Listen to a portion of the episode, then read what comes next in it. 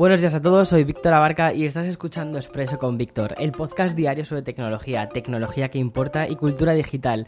Bien, hoy es el tercer día consecutivo con lanzamientos tecnológicos. Ayer le tocó a Samsung que bajó varias velocidades el ritmo de lo que Apple y Google habían hecho con sus correspondientes estrenos el lunes y el martes. Pero también voy a hablarte de Windows 11, Twitch y, como no, Facebook.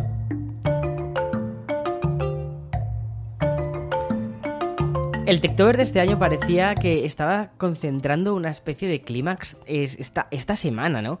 Y es que no era para menos, porque el lunes tuvimos la keynote de Apple, donde lanzaron los MacBook Pro y también la tercera generación de los AirPods.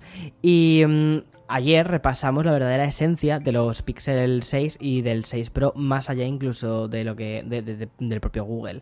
Hasta aquí presentaciones y eventos muy significativos, pero el testigo al final lo tenía que recoger Samsung. Anunciado pocas horas después del evento de Apple y de Google, el Samsung Galaxy Unpack 2 se, se veía como muy enigmático, ¿vale? Y mm, con un mensaje, con una invitación que decía lo siguiente: nuestros usuarios son multifacéticos y viven la vida de muchas formas coloridas, interesantes y únicas. Como tal, la tecnología que utilizan todos los días debe reflejar su individualidad. Y así era como invitaban a la gente a que se sumase al Unpacked eh, en segunda parte. Al final, la corriente de opiniones que defendía que la vía más posible de este evento iba a ser eh, ir hacia el tema de personalización de los productos, pues esa ha sido la vía que ha tenido razón. Porque la gran novedad tuvo que ver con el Samsung Galaxy Z Flip 3, que parece, oye, que, que están poniéndole muchísimo curro a este, a este dispositivo que fue presentado en verano y del cual ya hice la review hace pues cosa de un mes, una cosa así. Bien, el Unpack 2 se centró en anunciar lo que se llama las Best Poke Editions, o lo que es lo mismo, la posibilidad de diseñar tu propia edición personalizada de, del smartphone. Tal y como lo definen desde Samsung, Best Poke Edition es y leo textualmente, una forma completamente nueva de expresar su estilo individual.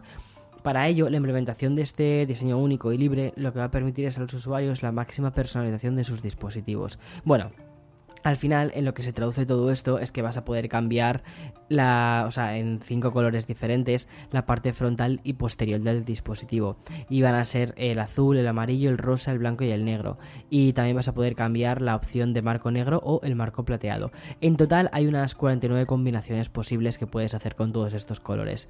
El Z Flip 3 no va a ser el único en, sumarse a esta gama nueva de Bespoke Edition, ya que también lo va a hacer el Samsung Galaxy Watch y lo va a hacer con unas watch faces personalizadas a las que irá añadiendo una variedad de nuevos colores tanto para la carcasa como también para las correas. Y respecto a los anuncios relacionados eh, con temas de actualizaciones de software, quiero destacar las nuevas watch faces que van a recibir también en el mencionado Galaxy Watch 4. Ya sabes, este es uno de los primeros relojes inteligentes frutos de la unión entre Samsung y Google. Además de estas watch faces que van a mm, permitir que personalicemos aún más nuestra pantalla, vamos a tener nuevas funciones dentro de los relojes, que, como por ejemplo la creación de recordatorios, de listas de ejercicios que se pueden abrir o incluso el doble, el doble knock, que es activar eh, accesos directos a las aplicaciones. Pero no es la única actualización de software que recibe el Watch 4, porque la nueva sensibilidad ajustada permite la detección de caídas que se transformarán en notificaciones de emergencia a cuatro contactos que previamente hayamos seleccionado.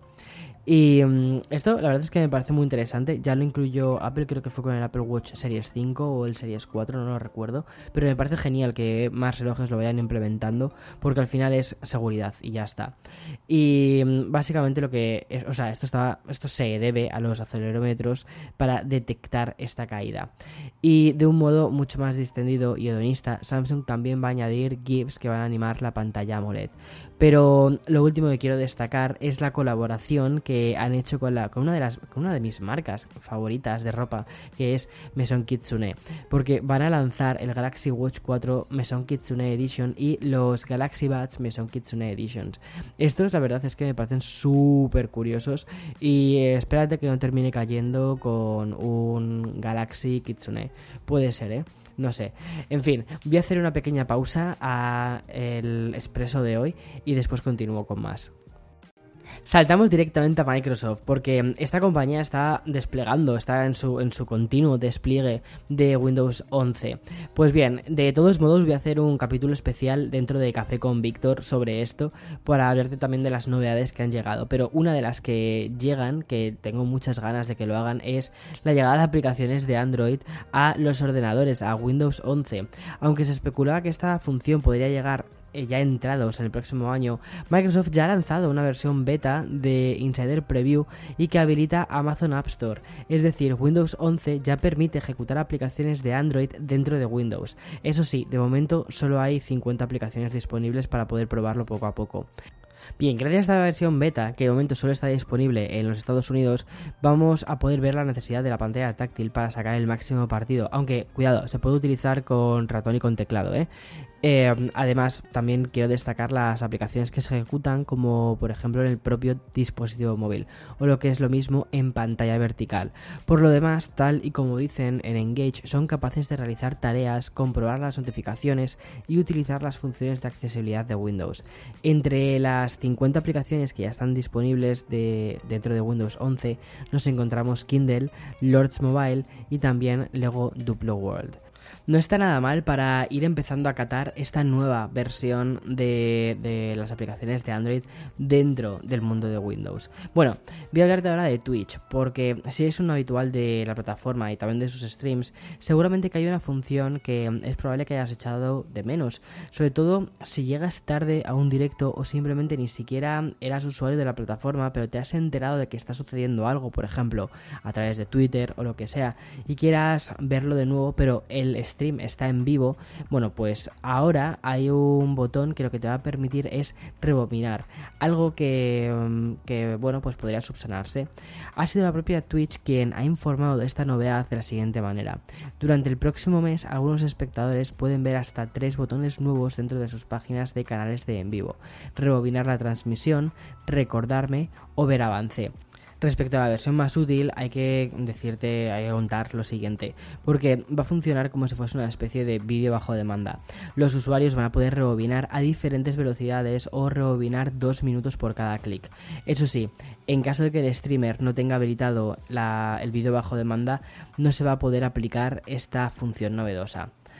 Y vamos apurando ya los últimos sorbos de este expreso y lo vamos a hacer con tres noticias muy breves, pero casi casi a modo de titulares sin salir de Amazon, ¿vale? Porque también ha tenido tiempo para anunciar una herramienta muy válida para los vendedores. Se trata de una opción que proporcionará todo tipo de información a las marcas sobre las últimas tendencias en compras.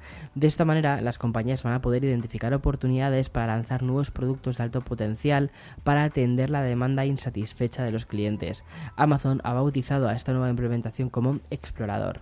Lo segundo que quiero contarte es un cargador de Hyperjuice que cuenta con cuatro puertos, cada uno con un alcance de potencia de 100 vatios, aunque la realidad hace que se desgranen para sumar esos 100 vatios entre los cuatro dispositivos cargados y con diferentes combinaciones. Pero mm, el cargador de Hyperjuice 245 vatios USB-C saldrá a la venta por 99 dólares y eso va a ser un precio anticipado y el precio final, el precio a minoristas va a ser de 199 dólares. Mm, está, es, es elevado, pero la verdad es que tiene muchísima potencia.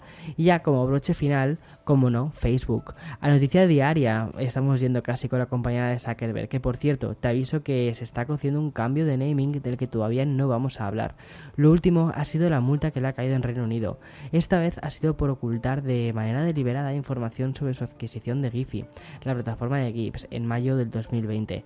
La sanción asciende a 50 millones de libras, lo que es lo mismo 70 millones de dólares. Una pasada.